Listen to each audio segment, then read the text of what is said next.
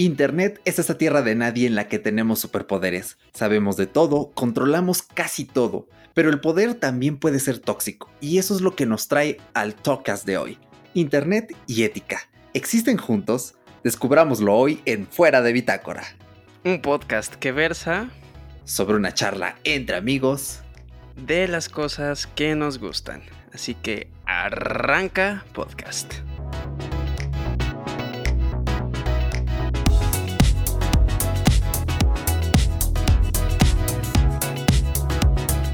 Así es, bienvenido una vez más a tu podcast favorito. Te saluda Paco Luna y en mi caso yo sí estoy de vuelta, pues en varios eh, habrán notado una breve ausencia, pero sin embargo el amor por este programa es tan inmenso que pues ya moría de ganas por grabar una vez más aquí, eh, a pesar de que las cosas se complicaron un poquito, pero pues ya saben, como siempre, todo poco a poco mejora y es un gusto estar de nuevo sonando en tus auriculares, en tus bocinas, en tu pantalla, donde quiera que nos estés escuchando en esta ocasión. Sí, es genial tenerte de vuelta. Pues qué tal aquí Erochka al habla y siempre es todo un placer eh, tenerte junto a mi lado virtual, igual a ti Paco. Vienes de perlas porque justo ahora queremos presentarles a nuestro grandioso invitado del episodio de esta semana y los conocimientos que nos aportará. Así que corre cápsula, maestro.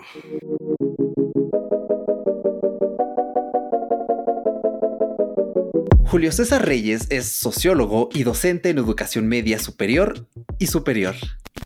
Su principal enfoque es impartir asignaturas relacionadas con la metodología de la investigación y las ciencias sociales.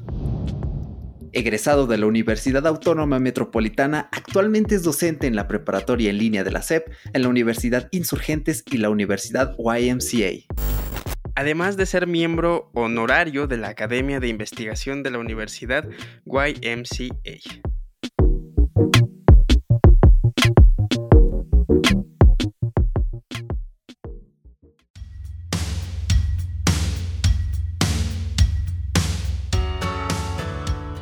Es un gusto tener a uno de mis profesores favoritos en un podcast porque, ojo, disfruté mucho de sus clases. Una pena que este cuatrimestre pues no nos hayamos encontrado. Pues en esta ocasión eh, no tengo una asignatura con él, pero pues tengo la dicha de tenerlo aquí.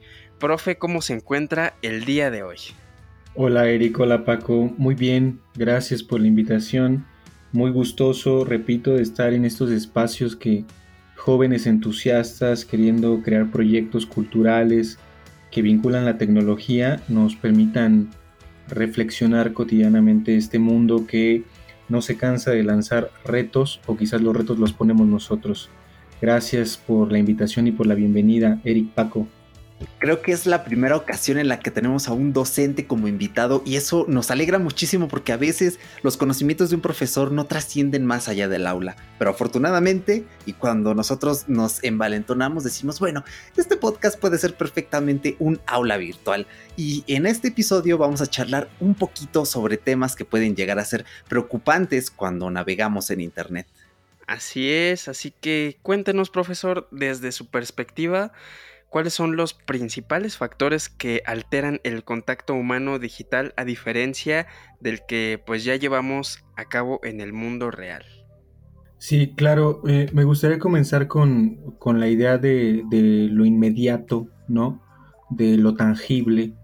Eh, casi siempre eh, tratamos de pensar que aquello que denominamos como virtual o como digital, pues es aquello que no existe, ¿no? O sea, hacemos generalmente esa como relaciono esa correspondencia y no es necesariamente así. Mm, un poco para mm, entender este temita, eh, no, no es mi interés ponerme muy académico, pero sí comprender que ya hay fundamentos, ¿no? Desde diferentes zonas del pensamiento que tienen ya rato eh, distancia trabajando mm, este tema y más o menos si nos remontamos al 95, eh, yo tendría unos 8 años más o menos en aquella época, había máquinas de escribir y había otra tecnología, pero se escribían poemas, se hacía música, ¿no? Eh, em, digamos, de, alguna manera, eh, eso que, es inmediato es aquello que es lo primero que se trastoca. porque eh, antes de llegar a una conversación, cuando yo llego y voy a saludar a alguien, desde que miro su rostro, su gesticulación, su, vestimenta, incluso hay muchas eh, como, como huellas de carácter social, yo ya puedo leer a esa persona, yo ya puedo anticiparme, mis sentidos pueden hacerse, ¿no? De los códigos que pueden describir a esa persona. En lo digital no, porque yo más bien pacto de una creencia, ¿no? Que del otro lado está Eric, que del otro lado está Paco, etc. Entonces me parece que un primer nivel, para poderlo entender, tiene que ver con cómo cambia la inmediatez, cómo cambia la idea de territorio, ¿no? Eh, lo digital no tiene territorio. Eh, lo, charlábamos eh, antes, esta conversación entre Julio, Eric y Paco, ¿dónde está? O sea, es lo que habilita la pregunta de lo digital. ¿Dónde está la charla en este momento de Julio, Eric y Paco? Pues está en los tres lugares. No sé desde dónde está Eric o dónde está Paco. Yo estoy desde Naucalpan, de Juárez, en el Estado de México. Y esa desterritorialización, ese no lugar, creo que es uno, una de las primeras cuestiones que nos plantea eh, la cuestión digital porque antes de, este, de esta invitación y demás yo me puse de acuerdo con Paco y hubo veces que yo le mandaba un mensaje a las 8 de la noche, es decir, eh, se lo mandaba a su face y después él me lo contestaba al día siguiente a las 10 de la mañana. ¿Qué quiere decir esto? Que para que Francisco y yo tuviéramos una comunicación no fue necesario que estuviéramos eh, presentes ni en el espacio ni en el tiempo de ese nivel es lo digital. Parece que, altera estructuras tan básicas para el entendimiento humano como lo es el tiempo y el espacio. Eh, a través de no saber dónde están las cosas, ¿no? Eh, y, eso no tampoco es solamente de lo digital en términos de lo del Internet, o sea, de esta nueva estructura, sino que empieza desde el lenguaje, otros lenguajes como la música, ¿no? Van poniendo escenarios eh, que son diferentes a lo tangible con, los seres humanos. Y en ese sentido creo yo que, podría poner eso como punto de partida, el no lugar. Excelente. ¿Y cree que la actitud de las personas y la moralidad de las mismas han sido modificadas a raíz del surgimiento masivo de este nuevo contacto virtual? Mm, digamos que amplía. O sea, si una sociedad tiene eh, problemas de carácter moral, de cómo se comporta y cómo cree que debe de comportarse con los demás, eh, lo que hace lo digital o lo virtual es ampliar esos vicios, así como también puede ampliar las virtudes, como es este programa y la, la idea de poner masivamente una discusión. También hay efectos contrarios, efectos que no tienen esta línea. Entonces yo creo que ese no lugar también ofrece eh, cuestiones negativas, como por ejemplo el anonimato. Seguramente hay mucha gente que no le gusta su programa y vienen y los insultan y dicen que esto, lo otro, y además están atrás del anonimato, ¿no? O sea, no sabemos quiénes son. El Internet les ha puesto haters, les ha puesto... El, otro no me acuerdo cómo era. Bueno, son algunos términos, ¿no? De, quien tiene estos mensajes así en, en Internet. Entonces, bajo esa lógica, amplía hace como una especie de megáfono, ¿no? Y todos los vicios que, ya están en, como digamos, como en la lógica moral, se pueden trasladar a lo digital. Entonces, por ejemplo, las prácticas de consumo de Internet, de, de, consumo de pornografía en Internet, perdón, de consumo de pornografía infantil, del consumo de ejecuciones o asesinatos, ¿no? En Internet, eh, que en otro momento o en otro lugar, pues tú no ibas a encontrar un VHS o un beta, ¿no? O un DVD con ese contenido. Eh, entonces, Internet sí, yo creo que, que, continúa y amplía tanto aquello que, que moralmente ¿no? se considera bueno y deseable, como aquello que no. O sea, también lo puede espectacularizar. Pensemos en el crimen organizado, pensemos en, en el comercio, o sea, hay muchas cosas que ya existen como mercado. O sea, un poco el ejemplo es pensar en Facebook, cómo Facebook ha cambiado en función de las necesidades que observa que hay en la vida cotidiana de la gente. Pondré un ejemplo. Las personas siempre necesitan vender cosas, cobertores, cobijas, eh, abón, eh, eh, maquillaje, zapatos, no lo sé. Entonces, antes lo que tenían que hacer era ir casa a casa, llevarte un catálogo, etc. Hoy en día no. Le empezaron a sacar fotos, ¿no? En Facebook y a, y a subirlas y estos zapatos te cuestan 100 y dame a la quincena 150, etc. Y después, solo después de que los usuarios le dieron este uso comercial a, Facebook, Facebook incluyó un apartado que se llama Marketplace. No sé si me explico un poco eh, cómo eh, esa plataforma digital aprende de los usos y costumbres de la gente y los incluye. Entonces a eso es lo que le llamamos un proceso de virtualización y de actualización. La virtualización sería cuando las personas tienen la necesidad ¿no? de vender un producto y de masificarlo, y la actualización es cuando, por ejemplo, Facebook inaugura en uno de sus eh, aditamentos el marketplace. Parece eh, que la vida es la que dicta la tecnología con este ejemplo, ¿no? Entonces creo que sí, eh, tanto lo deseable como práctica, como lo que no lo es, como la violencia, tienen un eco profundo tienen un eco profundo por esa cuestión del no lugar que también te brinda el anonimato. El anonimato es una cuestión también muy importante entender porque yo puedo estar en una página de diferentes tipos y no ser quien digo que soy en esa página. Hay muchos elementos y criterios que ahora me permiten comprobarlo, pero pensemos en su origen, no era esta la lógica, porque esto nos quiere decir, nos lleva a otro punto, el nivel digital y el nivel virtual necesita ser normado y de hecho tiene reglas. Cuando ustedes eh, eh, compran un teléfono, cambian su sistema operativo de sus teléfonos celulares, ustedes aceptan ¿no? una, una serie de condiciones, de términos y servicios. Y si uno se pone a leer esas cosas, hay una gran cantidad de reglas, ¿no? O sea, de cómo se apropian de tu contenido, entre otros ejemplos. Ese espacio que está normado nos permite observar cómo ahí se replican las acciones humanas. De tal manera que ahí también necesitamos normar. Y hay cosas que han estado más sueltas, ¿no? Como el contenido que antes uno en Napster o luego en Ares podía descargar contenido y luego vino Metallica y lo arruinó todo, hizo una demanda y vino acá porque ese mismo no lugar no permite que los derechos de autor permitieran reclamar algo, así me explico, por eso tardó mucho tiempo la legislación y el caso de Napster y de, y de Metallica en particular en poder decir, ah, bueno, está aquí.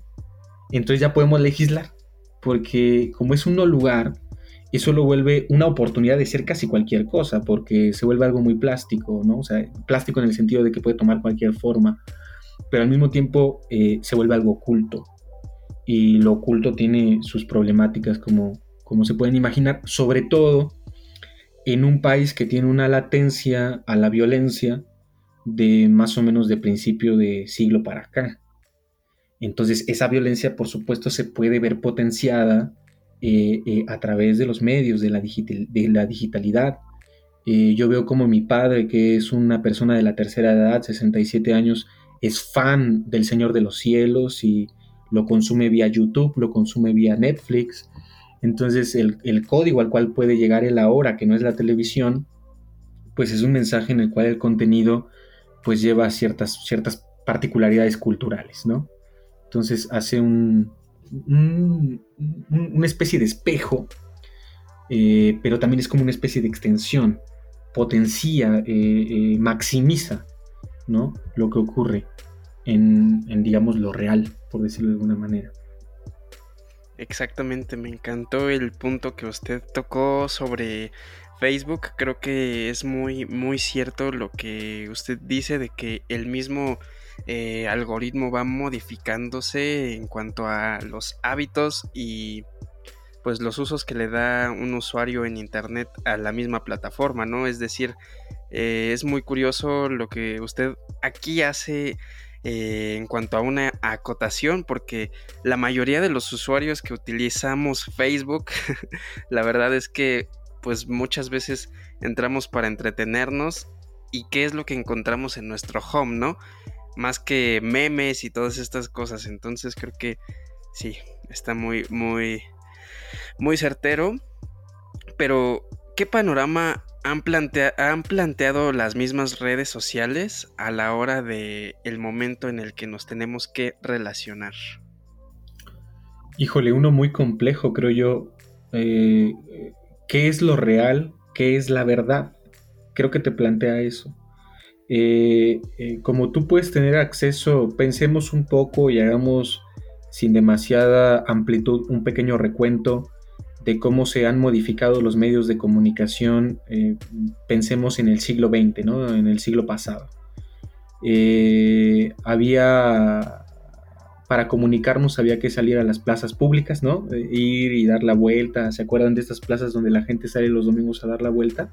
Ese era el medio de comunicación salir y comunicarte directamente con la gente. Don Panchito, su hijo se va a casar, su hija ya se embarazó, su hijo ya se fue de migrante, su milpa se le cayó, a su milpa se le fue bien. Para enterarte, para estar en, contacto con un medio de comunicación, tenías que moverte a la plaza pública, al mercado, eh, etc. Cuando surge el radio, la radio, ya no tenemos que movernos al espacio público, sino que pues la familia o las vecindades completas o familias completas se ponen alrededor de la radio y escuchan cómo se inaugura o se, se da el banderazo de inicio de la Segunda Guerra Mundial, por poner ejemplos históricos de tecnología, comunicación y hechos históricos, ¿no? Pero después de la radio, pues va a venir la televisión y después, etcétera, etcétera, etcétera, etcétera. Pero había una particularidad ese dispositivo nos ataba a un lugar espacial. La plaza pública nos ataba a estar ahí, el radio a estar alrededor, el televisión a estar enfrente de él. Cuando nosotros más allá del Internet logramos innovar un dispositivo móvil que vaya con las personas, tú ya pierdes esa noción de lugar. Entonces la información se puede construir desde un montón de lugares. Piensen ustedes que, están en esta lógica del podcast. Ahora, ¿cuántos podcasts hay? ¿Cuántas personas hay haciendo sus propios proyectos y sus esfuerzos de distintas calidades, por supuesto? Pero hay una gran cantidad, ¿no? Lo cual te dice, bueno, ¿quién tiene la razón? Este podcast, el otro, aquel, aquello, Ciro Gómez Leiva, Broso, eh, Carmen Aristegui, mi mamá, Dios. ¿Quién tiene la razón? Entras en una crisis, ¿no? En la cual no sabes hacia dónde, eh, qué es, ¿no? Eh, entonces creo que lo que mueve, no solo las redes, pero las redes en particular, porque además no tenemos una, ¿no? Tenemos el Tumblr, tenemos el Pinterest, tenemos el tal y tal, o sea, tenemos como cinco. Te van eh, generando tal cantidad de información que de repente el planteamiento directo es, bueno, ¿y cómo? ¿Con qué herramientas distingo qué información es tendenciosa o, directamente es lo que ahora se ha discutido, ¿no? Incluso hubo hace poco algo bien interesante que Donald Trump, ¿no? Sabemos que utiliza su Twitter para actualizar todo lo que es su política exterior, interior, etcétera. Twitter le puso una sanción, o sea, puso ahí un aviso de que probablemente lo que el, el presidente estadounidense estaba diciendo era una fake news, ¿no? De ese nivel. O sea, tú, tú como red social creas tal cantidad de información que tú misma puedes cuestionar si lo que dijo Donald Trump es una fake news o no. Entonces eso desestabiliza, porque en la antigüedad era eh, Dios, o sea, los dioses. En la Edad Media era el Dios cristiano, ¿no? Eh, había certidumbres de qué era la verdad o qué no. Eh, después, en el siglo XVIII, XIX, es la ciencia. Nadie se pone al tiro con la ciencia. Todo el mundo no cuestiona la ciencia. Pero hoy en día incluso cuestionas a la ciencia. Cuestionas a la ciencia, al arte, a la música, a, la religión, por supuesto, a la política.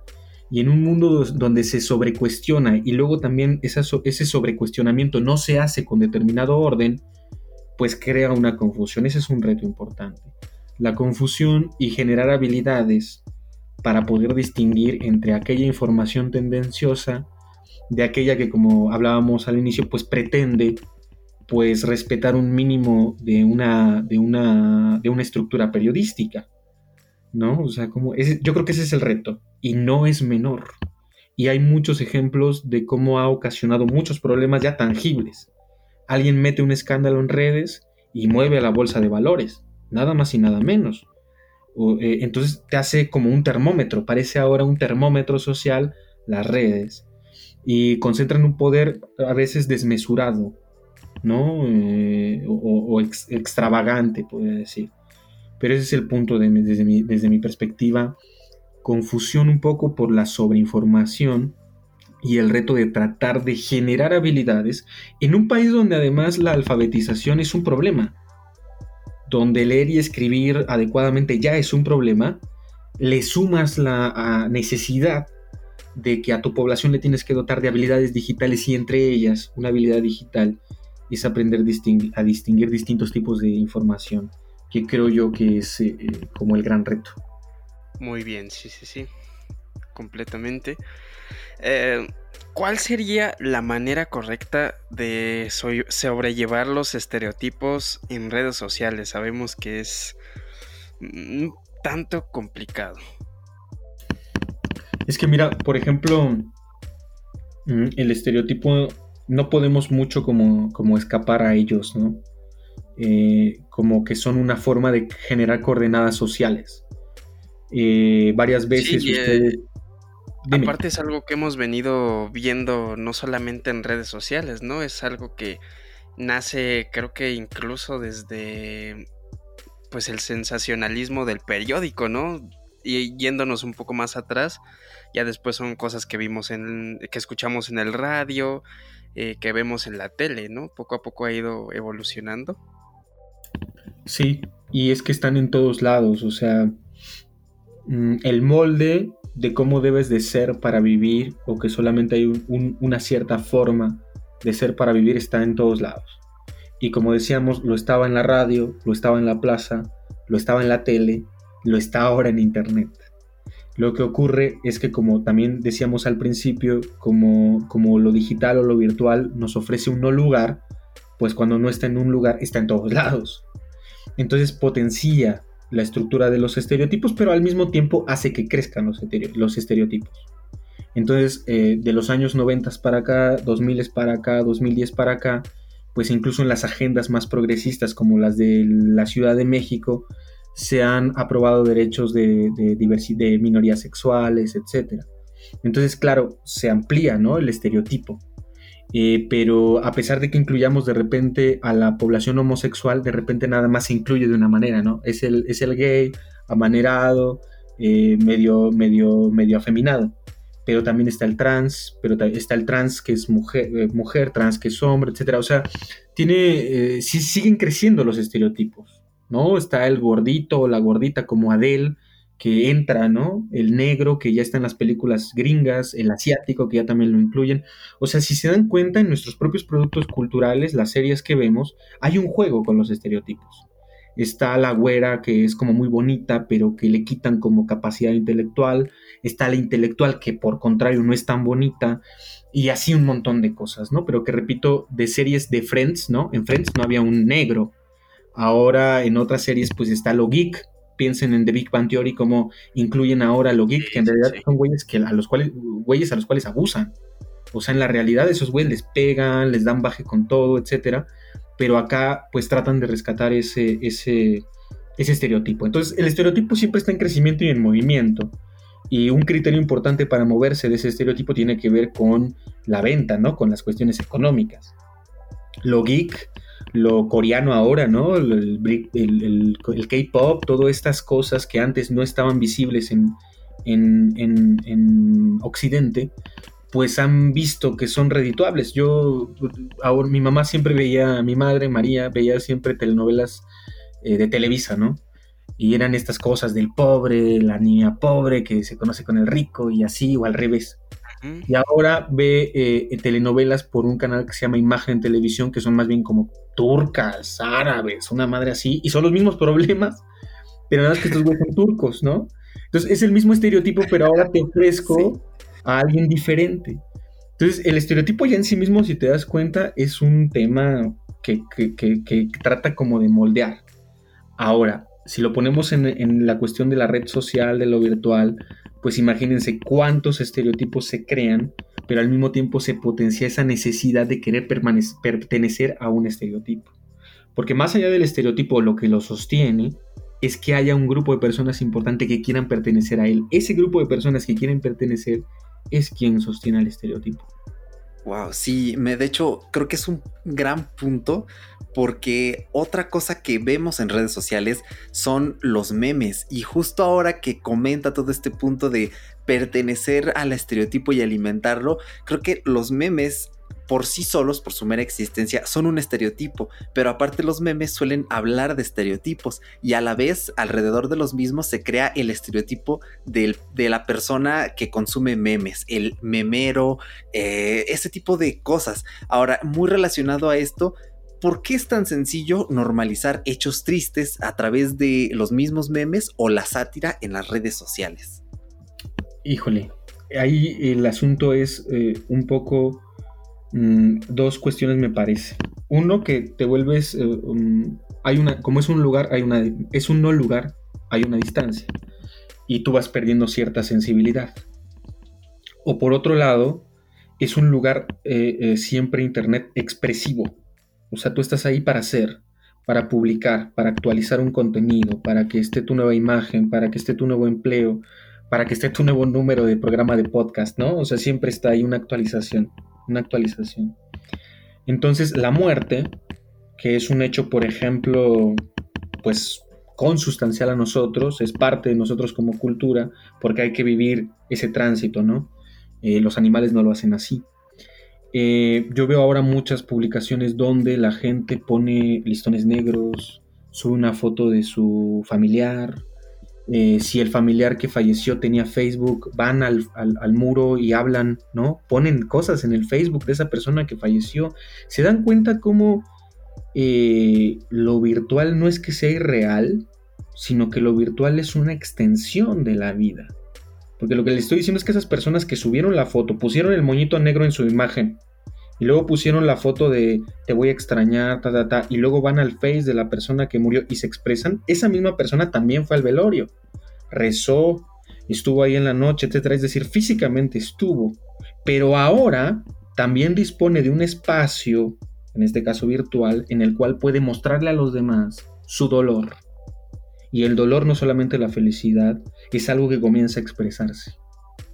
Y entonces, por ejemplo, ya pasó un año de que esa persona murió, y van al Face como si fueran a su tumba y le ponen algún escrito y le ponen alguna foto de esa persona con esa persona que murió, te acuerdas, manito, etcétera, pero seguramente también fueron físicamente a la tumba. Entonces, una primera cosa que podemos aprovechar con esta pregunta y con el ejemplo que les propongo, que es el de la muerte, es que lo virtual no es eh, lo contrario a lo real. lo virtual es una potencia, ¿no? Es una cosa que puede ser. Pero en una expresión tan fuerte como la muerte, yo veo muchas prácticas, particularmente en Facebook, que antes yo no veía. Y hay una especie de, hacer también de ese espacio virtual una tumba. Y se trata como tumba, ritualmente. Se va, se, cada tiempo, eh, eh, eh, se, veneran recuerdos, se, decora ¿no? el, el, muro de esa persona, cuando cumplió, etcétera, es muy interesante. Pero repito, no entender eh, lo real o lo virtual como, como, como una cosa completamente diferente a lo real. O sea, lo virtual no es que, que no pueda existir o que no exista. Es una extensión, ¿no? En ese sentido. Y, y, ese ejemplo de la muerte me parece como interesante de analizar en su comportamiento en Facebook. Porque me parece que tiene expresiones muy interesantes hoy en día de cómo eso de lo real pasa a lo virtual. Exactamente, es esa extensión que, usted nos dice de, pues básicamente una extensión de la realidad, pero virtualmente, ¿no? Y creo que sí es un fenómeno muy interesante el, transportar eh, pues estos hábitos de tumba, de, de rezo y todo esto a esta extensión virtual pero cuando sucede un hecho importante, pues muchas personas en lo primero que piensan es en correr a compartirlo en espacios digitales y elevar la masividad del mismo, ¿no? Así como usted nos viene a plantear esta, esta, este razonamiento de, la muerte, ¿considera alguna mejoría de alguna forma eh, de, estos movimientos sociales? Eh, a ver, hay dos líneas, fíjense. mm, pienso un poco en toda, igual voy, a seguirme un poco con, con, el Facebook, ¿no? Con ejemplos del Facebook, porque creo que es, es la vida misma el Facebook para poder entender este tema que estamos tratando hoy acá. Y además es una red que tienen ahora chicos y grandes, ¿no? Eh, no es una red solo para jóvenes. Muchos jóvenes ya están migrando a, Instagram. Yo no estoy en Instagram, quiere decir que ya no estoy chavo. Incluso parece que las aplicaciones o las apps van en función de edad y de intereses, pero eso es otra cosa. Sigo con, con el ejemplo del Facebook. Hay una gran cantidad de fotografías que se suben a Facebook de comida, de gente comiendo, de gente que va a comer, de gente que terminó de comer. Hay una gran cantidad de imágenes en Facebook, de fotos de conciertos, de bares. La gente, y, no sé por qué le toma fotos a sus cervezas, ¿no? Y ponen una frase, a sus cuerpos, a sus coches, ¿no? Yo he visto muchas fotos de estoy limpiando a la, coqueta, dicen, y le toman la foto a, a, su camioneta o lo que sea, la suben. ¿Qué quiere decir esto, chicos? Es una expresión humana importante pero que la virtualidad, como les decía, va a potenciar. Y entonces a mí me gusta cómo se ve la coqueta, me gusta cómo se ve mi camioneta, pero quiero que los demás también como que se maravillen de eso. Quiero eh, virtualizar esa experiencia, llevarla a ese no lugar para que muchos puedan verla. Entonces ya la coqueta no nada más está ahí afuera de mi casa y la ven mis vecinos y mis tíos y mis primos, sino que la coqueta a través de imagen está entre todas aquellas personas que me conocen mis amigos, chicas que me gustan, chicos que me gustan, etc. Y ese objeto me vuelve a mí también, ¿no? Un vínculo con ellos. Por poner un ejemplo. Otro ejemplo es lo que apenas vi una entrevista de Manu Chao. Eh, y decía Manu Chao que, que estaba dando un concierto y que la gente ya no ve el concierto, sino que lo filma. ¿No? Lo filma. Está filmando el concierto. En lugar de vivirlo y dices, ay, qué fuerte. O sea, porque lo que vale la pena entonces en este nuevo esquema de valores es o pareciera tener una grabación para después colocarla o transmitirla en vivo, ¿no? Porque también eso de transmitir en vivo es... Eh, todo el tiempo la gente está transmitiendo en vivo alguna cosa. Y ves el video, le pones play y entiendes qué está pasando, ¿no? De tan cotidiana que es la situación.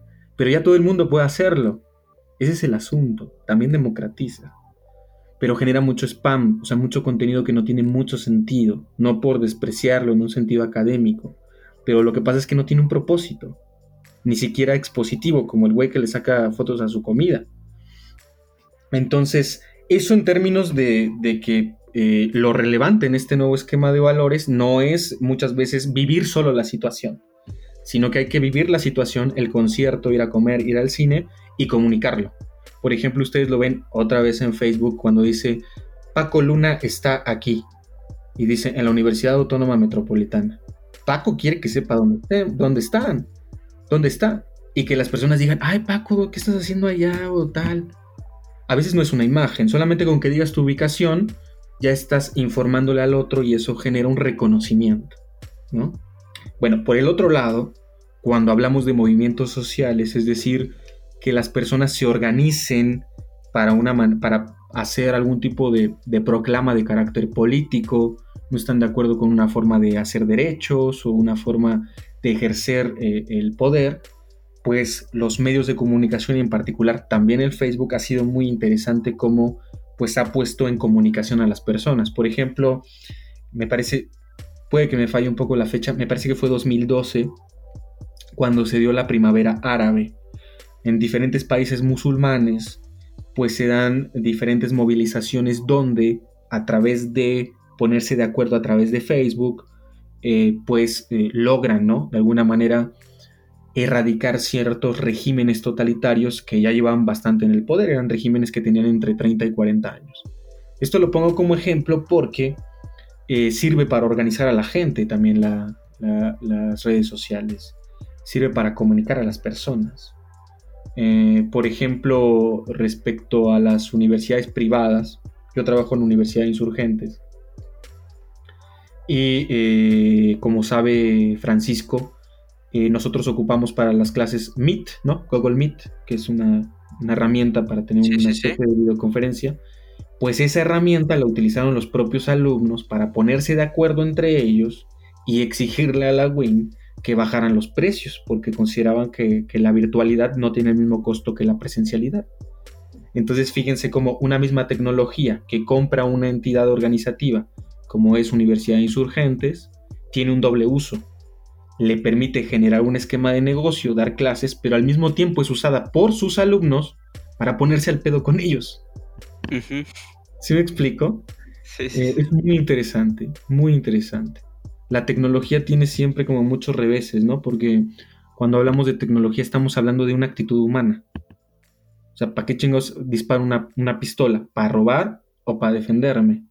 Y eso ya cambia un montón la cosa, ¿no? Pero bueno, eso respecto a los movimientos sociales. Desde, eh, puede ser em, los movimientos árabes, que no era una cosa menor porque eran dictaduras, en movimientos musulmanes radicales, y funcionó, o puede ser en la WIN, que no están de acuerdo y utilizan la propia plataforma con la que se educan para abogar en contra de la institución en la que se forman. Los dos ejemplos creo que entran ahí muy bien. Claro, eh, y de hecho, ya que hablamos de eh, las personas utilizando estos medios para protestas. Me imagino que alguna vez ha escuchado las polémicas y escándalos que usualmente se generan en Twitter, un espacio no solo controversial, sino donde cualquiera tiene mayor apertura de voz y opinión. Dados estos factores, muchas personas expresan que ciertos contenidos en las redes les generan conflicto o se sienten ofendidos. Es esta famosa y no sabría si catalogarlo como una eh, subcultura urbana de los propios ofendidos que como usted nos acaba de comentar, pues pareciera que utilizan esta misma tecnología para ahora eh, actuar en contra unos de otros. ¿Cuál es su perspectiva sobre este grupo de personas? Mm, hay, una, hay un manejo, y es que las, las propias plataformas de redes así lo plantean, emocional de estas plataformas.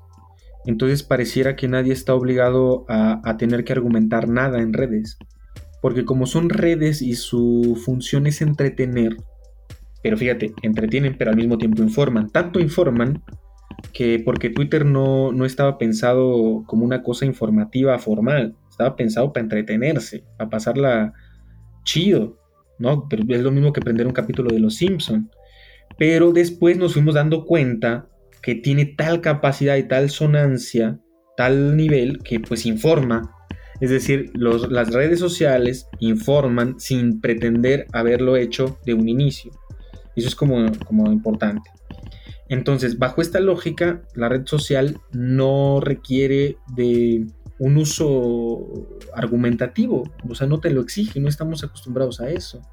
Cualquiera puede llegar y con la facilidad en la cual se puede quejar de un comentario, puede también dejar un comentario de odio, un, prejuicio, o sea, no solamente puede haber quejas como, como muy sensibileras, sino que también puede haber mensajes de odio como muy, muy fuertes, ¿no? Muy, muy recalcitrantes incluso.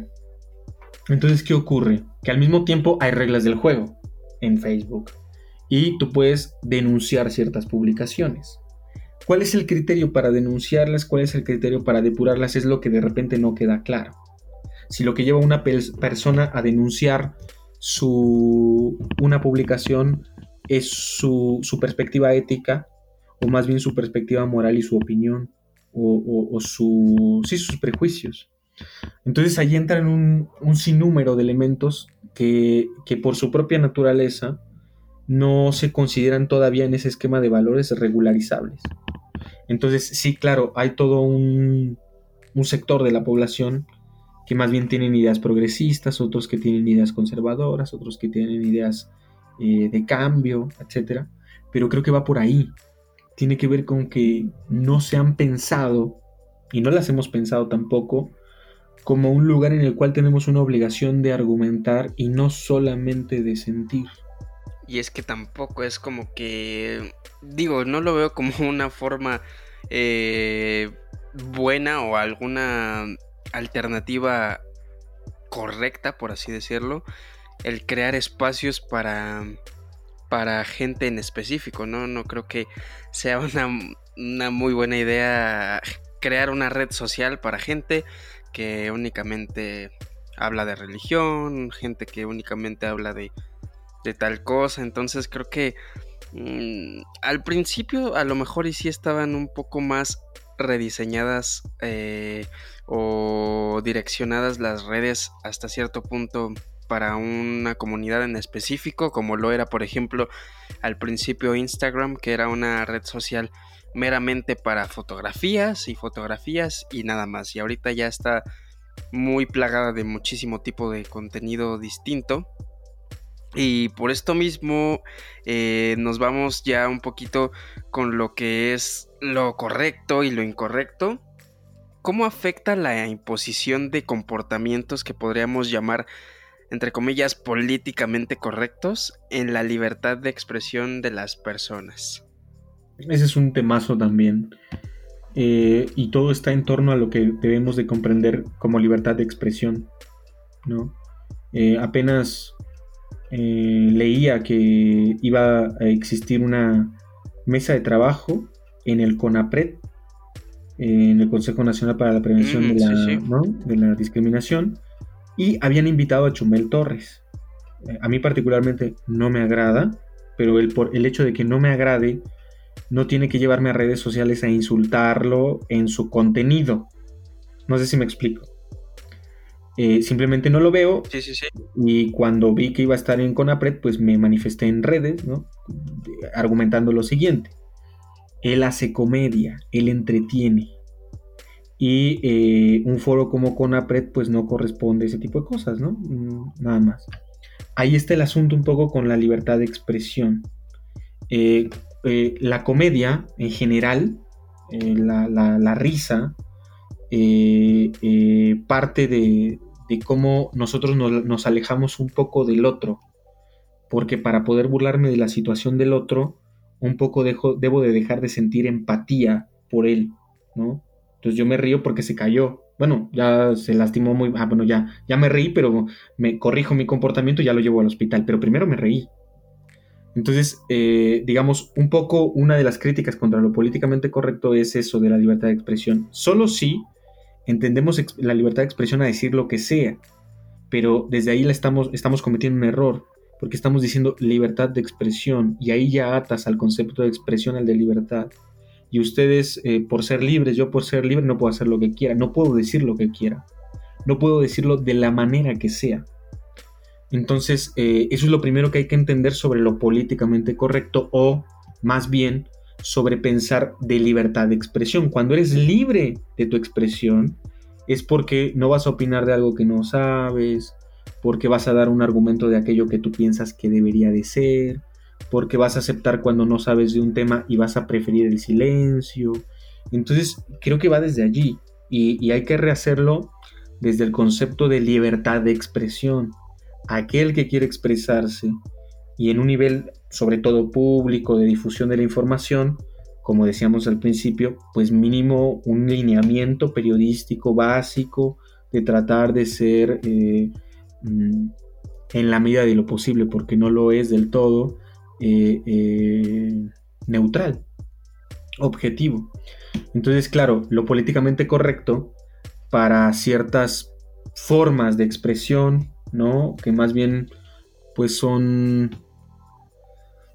pues tienen que recurrir demasiado a la burla del otro, a la ofensa. Por ejemplo, a mí me gusta mucho el fútbol, pero yo no toleraba mucho al doctor García y a, no me acuerdo cómo se llama el otro tipo, eh, porque me parecía que eh, hacían un tipo de comedia muy burdo, muy fácil, que es burlarse del físico del otro, o sea, señalar, enfatizar, gritar las características físicas del otro para que los demás volteen y se burlen de él. Me parece que eh, ahí no hay libertad de expresión, ahí hay más bien una facilidad, porque gritas y señalas, ahí no hay arte, no hay comedia.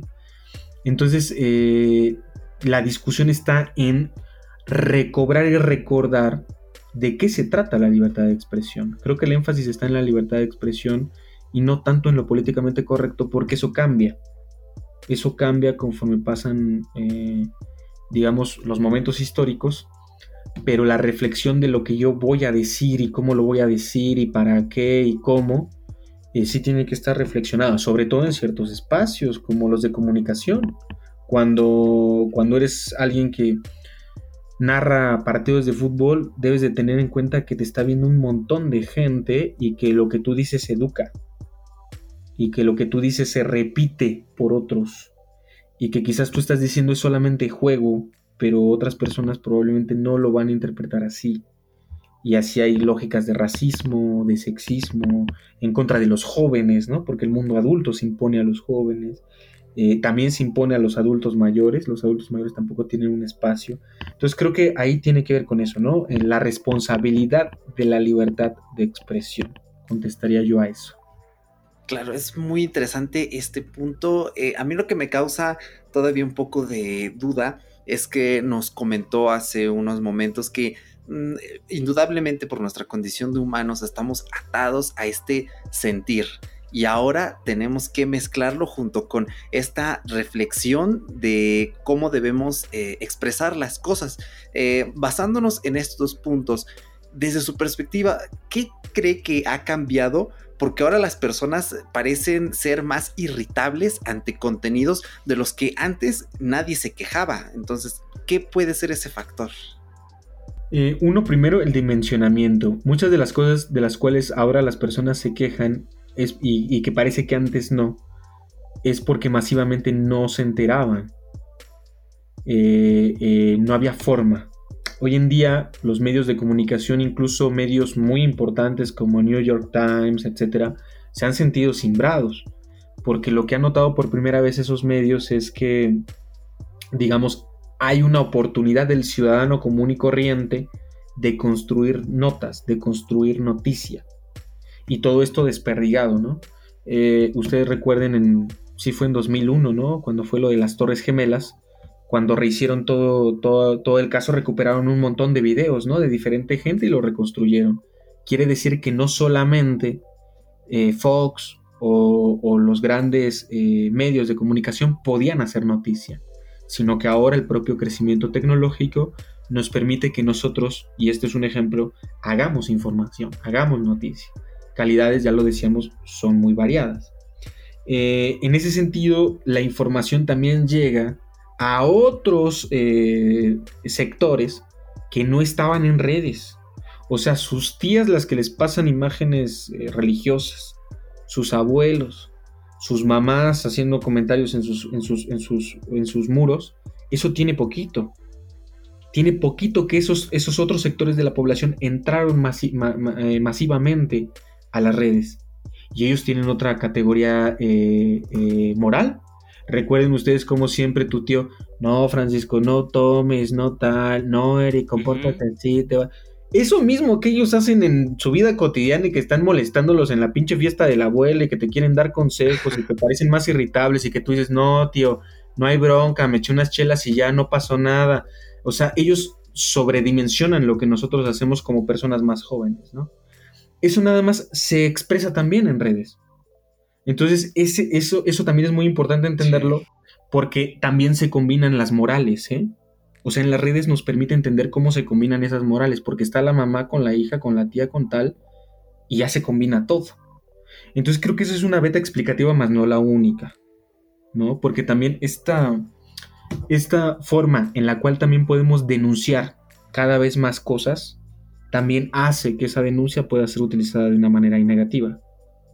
O sea, ese derecho a, denunciar puede también utilizarse de una manera negativa y crear casos eh, eh, falsos.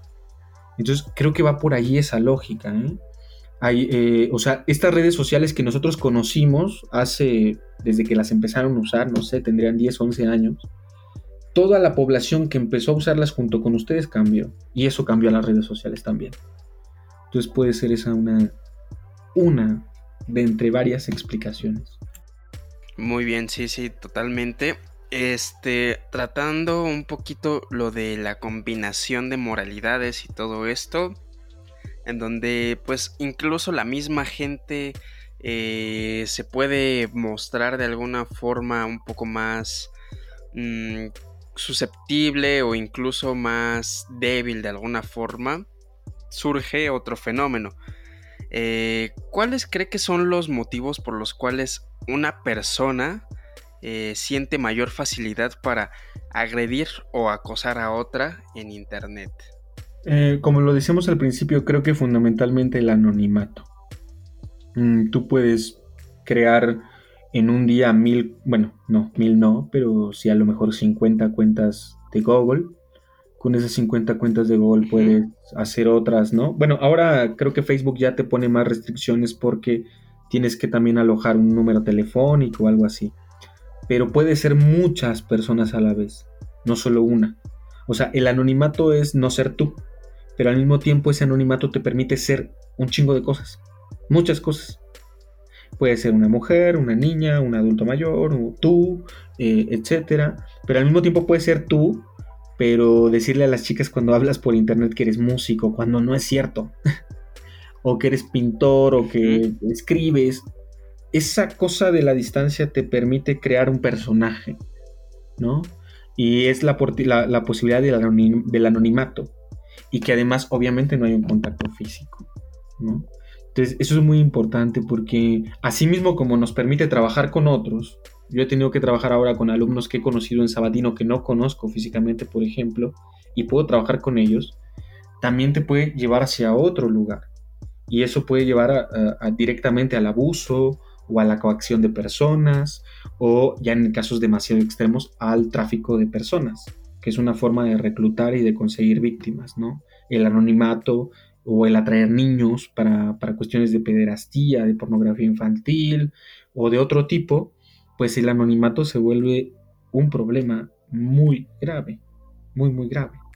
Entonces hay muchas cuestiones que, eh, por ejemplo, por eso tratan de medir la actividad de una cuenta, ¿no? O sea, se generan ciertos algoritmos que intentan medir la actividad de una cuenta para ver si es normal, ¿no? Por ejemplo, que tenga la foto de un perro, de la mamá y que le dé clic a varias cosas, o si esa cuenta tiene un comportamiento distinto, como si simplemente la hubieran puesto o decorado para tener una función.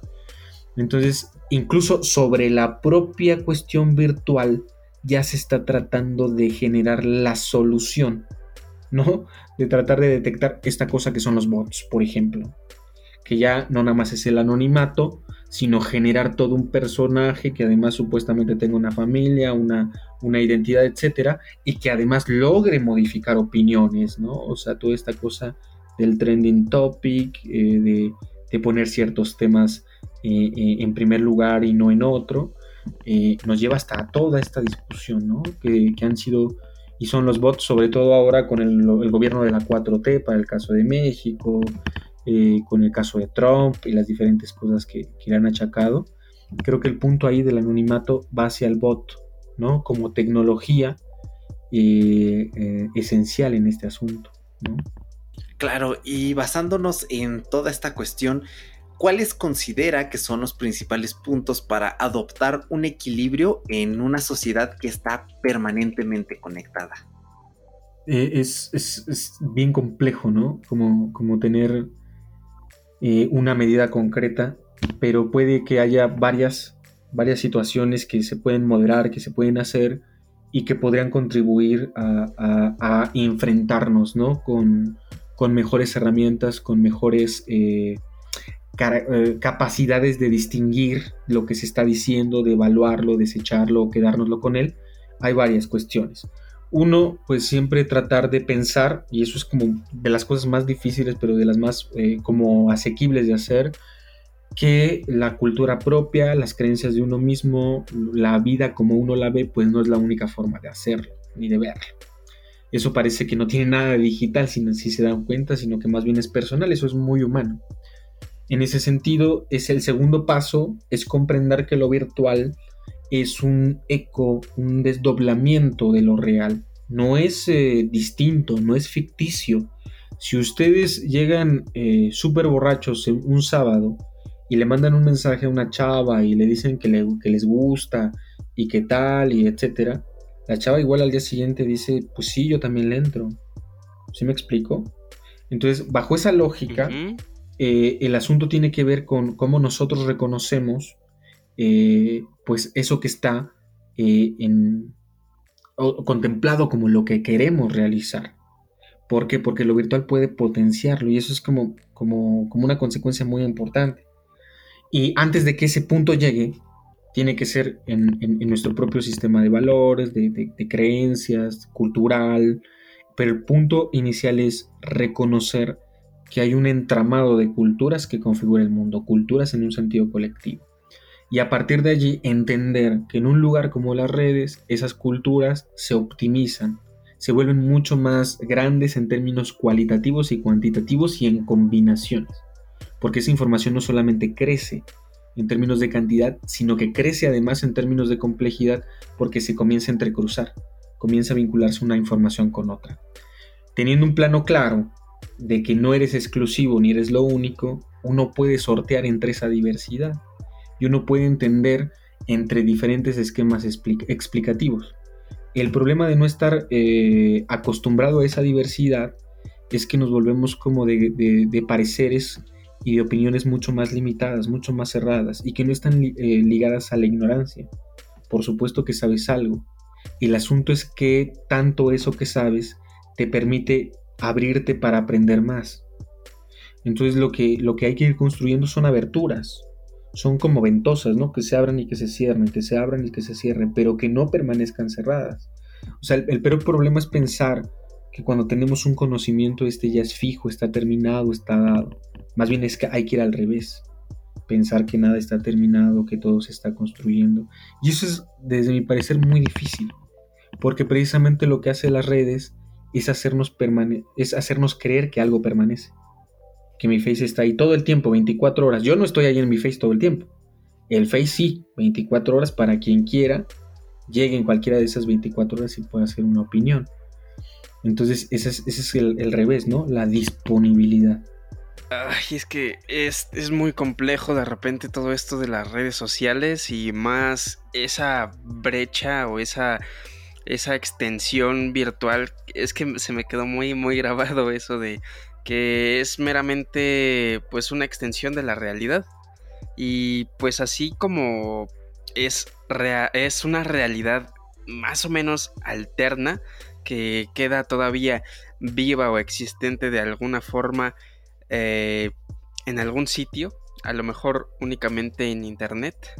¿Cuál sería el método de acción para conseguir que lo que llegase a suceder en el ámbito virtual no repercuta en lo real? Eh, yo creo precisamente que no se puede. O sea, lo, hay una relación, están vinculados. Y cada que exista un cambio en lo virtual, eh, la realidad va a tratar de actualizarse a eso. Entonces, más bien creo que hay un lenguaje entre ellos. Eh, lo, virtual y, y, lo real se responden, ¿no? Se comunican. Pensemos lo, lo, real es que yo quiero salir al gocha, ¿no? Pero eh, pues no puedo porque está toda esta situación. Entonces lo virtual me da una oportunidad. Póntelos esas cosas que van en los ojos y virtualiza y dispara. ¿Sí me explico? Pero y yo siento, y yo siento cuando me pongo los, esas cosas que estoy eh, ahí y que estoy disparando. Y de hecho corro si me van a disparar en, un juego, en un juego eh, de videos, si siento que me van a matar, yo siento feo y escapo, etc. Eh, pero no es que no suceda en lo real, ¿no? Eh, lo que pasa es que cuáles son las, las, digamos, las... hasta dónde es que se puede llevar, por ejemplo, pensando en, la idea de las guerras, ¿no? sobre todo en la Segunda Guerra Mundial, pues siempre existieron virtualmente primero los proyectos de los tanques, los tanques Panzer, pensando en la, en la herramienta nazi, o cualquier otra cosa siempre existió primero virtualmente, es decir, en el pensamiento, en una fusión, en una, en una función que queremos que haga, y después se replicó en la realidad. Se hicieron los tanques y arrasaron Polonia, mataron muchísima gente, pero pasó primero por la idea, por lo virtual, por, por eso que puede ser, ¿no? O sea, de hecho, virtual viene de virtus, ¿no? Que viene de fuerza, de potencia. Lo virtual es aquello que puede ser. Entonces, esos tanques esa herramienta eh, nazi existió virtualmente y luego se expresó en la realidad. Y no nada más fue eh, la idea de la vamos a utilizar para tal, la utilizaron y asesinaron tal cual con eso. Pero también puede ser aquel que pensó en, el, en, el, en una medicina para poder reducir tal enfermedad.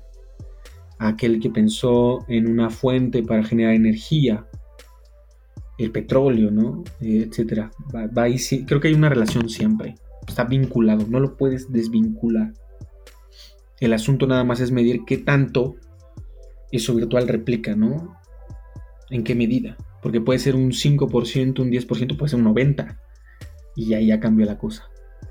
Exacto, sí, creo que varía demasiado la magnitud de, de algún hecho o de alguna consecuencia. Digo, hemos visto mm, casos, por ejemplo, yo recuerdo ahorita así eh, un caso muy, eh, muy curioso que sucedió igual en Twitter, que Elon Musk eh, surge la, la esta, pequeña sátira de que puedes publicar una tontería en Twitter y suceden cosas inexplicables en el mundo real, entre comillas, porque pues aquí ya nos estamos dando cuenta, bueno, al menos yo, de que sí es como una realidad, eh, más bien es esta extensión de la realidad, sigo metido con eso.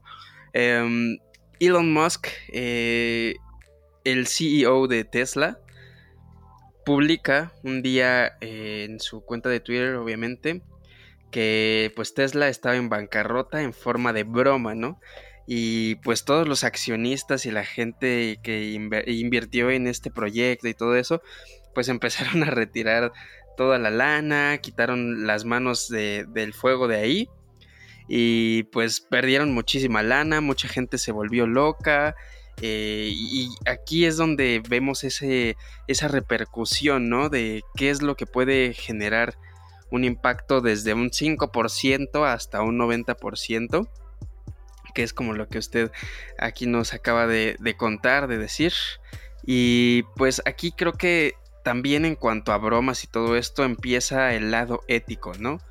Em, desde el punto de vista pues ético, ¿cuál sería la forma correcta de actuar ante abusadores en estos entornos digitales?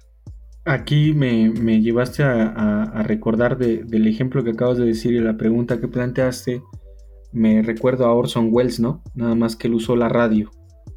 Y él utilizó a los, a los ovnis, ¿no? Que ya habían llegado los ovnis y que los habían invadido. Hizo una transmisión brutal, ¿no? Y, él hizo un programa de ciencia ficción en la radio. Pero la gente pensó, salió armada y empezó a disparar y demás. Eh, es la, así de fuerte es la relación entre lo virtual y lo real.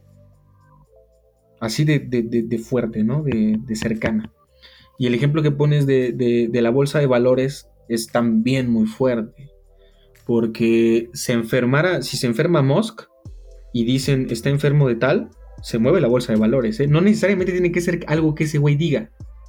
Porque pudo haber no dicho nada, no haber hecho una broma pudo haber pasado algo real dicho desde lo virtual, que es que está enfermo, lo que sea, y la bolsa le pasa lo mismo. Entonces creo que así de cercana es su relación. Ahora, ¿cómo entonces nos posicionamos en todo esto?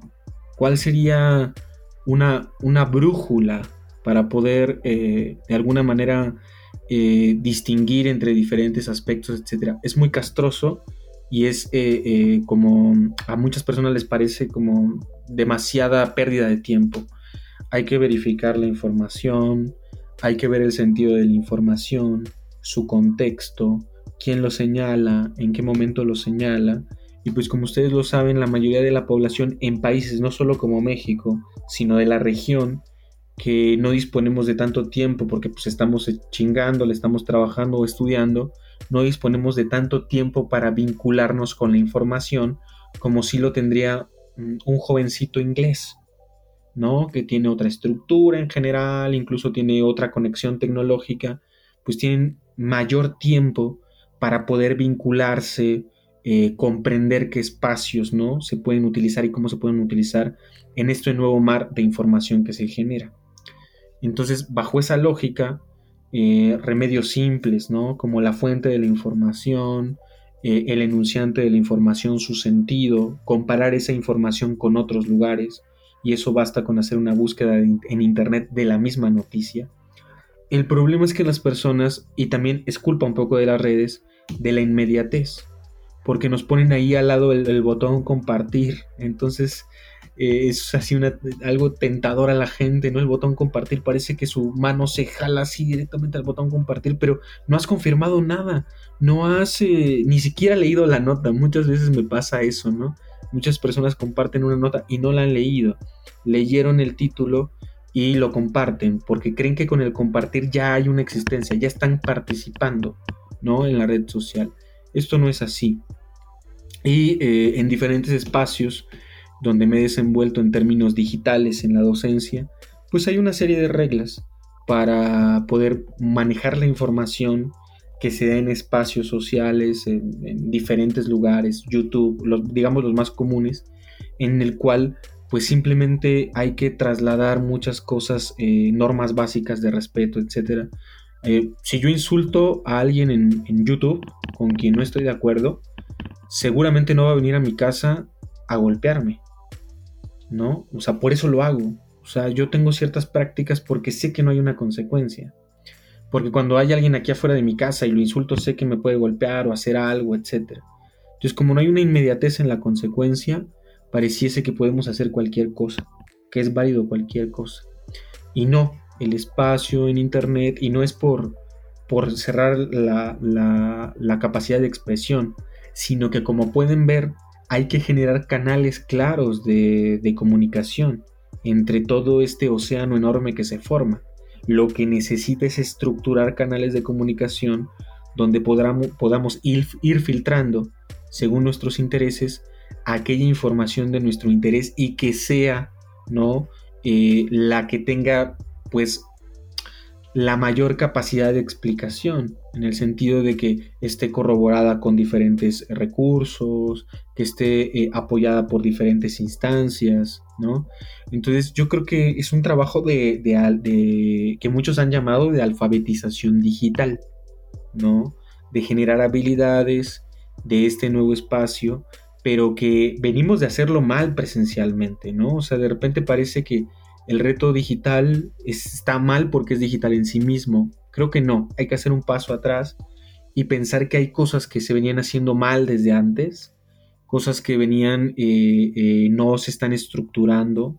Eh, ustedes que son estudiantes presenciales saben que de repente los alumnos no quieren leer ni siquiera el libro ahí en corto, pues mucho menos van a querer leer un aviso de privacidad o una nota. Entonces tiene que ver también, fíjense, con recobrar cosas que no habíamos acabado de hacer en, la lógica presencial. Y a partir de allí, reproblematizar todos los nuevos eh, retos que plantea lo digital, que ya dijimos un montón, y a partir de allí, pues tendremos que realfabetizarnos, porque creo que ese es el proceso en el cual estamos o nos vamos a sumergir, ya estamos sumergidos, en mi caso laboral llevo ya dos o tres años que hemos estado en constante capacitación y eso lo demanda el propio sistema. Eh, qué cosas positivas puede traer, qué cosas negativas va a traer, porque va a traer de las dos, pues ya si quieren lo podemos estar comentando en otro momento que tengamos más evidencia de esto, ¿no? Claro, es muy importante recapitular todo esto y creo que lo ha aterrizado muy bien en este punto. Ahora, eh, comenzamos, eh, bueno, más bien finalizamos, así que este es el principio del final de toda esta grandiosa charla y quiero lanzar una pregunta capciosa para el escucha, pero esta es muy importante que nos responda usted eh, partiendo desde su punto de vista. ¿Cómo consideraría usted una buena ética dentro del marco digital? Eh, lo primero es tomar en cuenta todo esto, ¿no? Primero no hay una separación eh, eh, tal cual, ¿no? de nuestra existencia digital o virtual de, lo que denominamos real, más bien se corresponde. Y lo, segundo es que no pensemos en ningún momento que es, como es un no lugar, es un lugar en el cual está permitido todo. Y es que son dos cosas bien distintas. No es lo mismo comprender que es un no lugar a pensar que por ser un no lugar no hay nada que eh, eh, obedecer o seguir o, organizar o normar. Creo que ese es un primer punto. Y es que no se discute así a ciencia cierta, bien a fondo, qué es eso que llamamos virtual. Entonces pareciese simplemente que es eh, lo opuesto a lo real. Y esto es grave porque estos temas se están discutiendo desde 1995 y estamos en 2020. ¿no? Entonces, eh, ese es un, primer punto.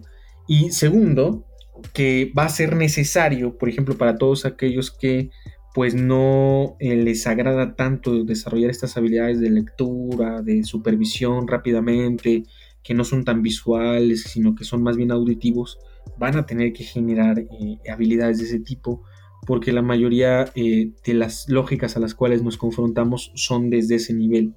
Ya hay tecnología que se está desarrollando para poder hacer códigos auditivos y demás y, prescindiendo de, la lectoescritura. Sin embargo, siempre es muy importante para discernir entre la información, distinguir qué, eh, eh, se está diciendo de otro.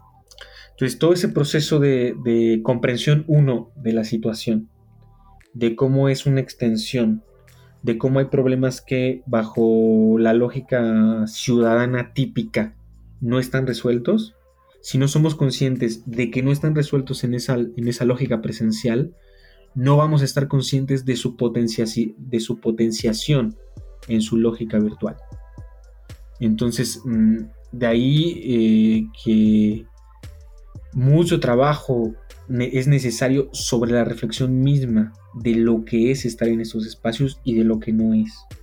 Y de cómo en particular esta dinámica requiere de mayor claridad en la forma en la que se va a ejecutar. Esto no quiere decir, y no me malinterpreten, que nos llenemos de normas y de reglas absurdas o, de condicionamientos.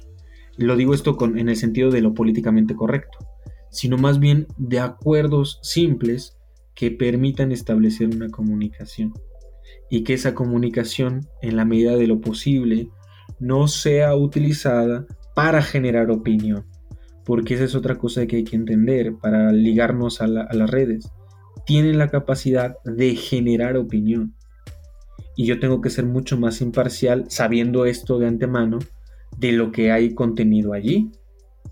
Entonces yo lo que les, repito, el, caso de Conapred y de Chumel Torres, el problema eh, no era que fuera él, eh, porque es un, comediante, sino precisamente porque es otra la lógica. Y mucha gente estaba muy enojada, se manifestó que era eh, contra la libertad de expresión, etc. Pero pues no sé, si tenemos un problema de violencia, ¿para qué traes a una persona agrícola? si tenemos un problema agrícola, ¿para qué traes a una persona, no sé, de literatura antigua? Bueno, ahí podemos hacer alguna relación, pero a eso es a lo que me refiero y muchas veces no aprendemos o, distinguimos esa cuestión. La otra también es el manejo del conflicto. O sea, la gente se insulta, la gente no argumenta, la gente tiene una discusión, una diferencia, no argumenta, se insulta. Pero eso pasa cuando vas manejando tu coche, tu moto en la carretera, enfrente de otro y el, el, el cumbiero, el que sea, tampoco tiene una dinámica chida contigo, no se expresa bien, discuten ante la diferencia. O sea, hay muchas cosas que se repiten tal cual en uno y en otro. Entonces, siendo conscientes de los problemas que ya pasan en esta lógica y cómo se van a eh, intensificar en, su lógica virtual, eso ya nos da un pasito para poder entrar a las redes. Un pasito para poder entrar distinto a las redes y comprender que son además una configuración bien eh, compleja, porque lo que me aparece en mi, en en mi face es muy diferente el, que lo que le aparece a Eric o lo que, lo que le aparece a Francisco. Todo está en función de mis intereses, ¿no? Mi, mi, red social, el algoritmo la construye en función de lo que a mí me gusta.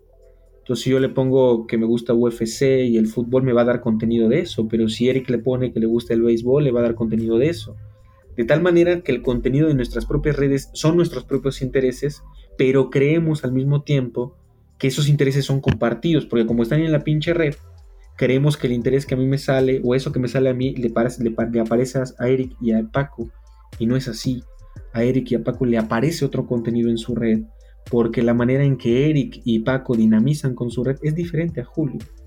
Entonces, si se dan cuenta, ya hay una extraña relación entre lo individual y lo colectivo que hay que comprender primero que opera así, según yo, para después ya eh, disfrutar diferente y ver distinto eh, las redes. Porque parecieran simple entretenimiento, ¿no? O, simple eh, cuestión. Pero para mí las redes sociales ya incluso han ganado votaciones y han generado revoluciones en términos políticos en otros, en otros, este, en otras geografías. Entonces no son cosa menor, ¿no? Sí, totalmente. Creo que irradia demasiado en el uso que le dé pues cada uno. Estoy totalmente de acuerdo en que el contenido de entre nosotros tres en nuestras redes debe de ser inmensamente diferente. A lo mejor eh, sí debe de haber por ahí ciertas similitudes y nichos que tenemos esa, ese, esa característica de compartir gustos y todo esto y lo que a final de cuentas genera negocio, ¿no? Entonces, creo que eh, ha sido una tertulia bastante interesante. A mí me gustó demasiado escuchar al profe Julio de una posición eh, diferente, no como docente, sino ya más, eh, no sé cómo decirlo, sino más que con estas expresiones las cuales él nos hace ver su perspectiva y no sé, a mí me gustó demasiado tenerlo aquí. Le agradezco muchísimo su tiempo, eh, todo este conocimiento que nos lanzó en este podcast mí me encantó. Y pues aquí tiene su podcast eh, abierto siempre. Las puertas aquí para usted están abiertas para cualquier tema. Y de verdad le agradezco muchísimo todo el tiempo y pues la dedicación que le dio a este espacio. No, gracias a ustedes, Francisco. Insisto, a mí me emociona mucho que gente joven de diferentes espacios le quiera entrar a la discusión y, generar en realidad eh, pues eso, eh, mecanismos de vincularnos distintos, con mayores herramientas, discutibles todas por supuesto, ¿no? Hay quien piensa distinto, hay quien ha construido desde otros lugares y, y pues sería bienvenido escuchar también esas cuestiones. Eh, pero cualquier intento de, tratar de, comunicar, de ampliar, de generar temas de esta índole, pues yo siempre que me inviten, pues estaré muy, muy gustoso de poder compartir con ustedes y con quien más quiera. Ha sido un gusto enorme de verdad tenerlo en este episodio. Eh, gracias nuevamente, profesor. De hecho, siempre viene bien explorar el lado más social del uso de las tecnologías de la información y de la comunicación. Así que pues vamos cerrando el episodio que me ha parecido fenomenal.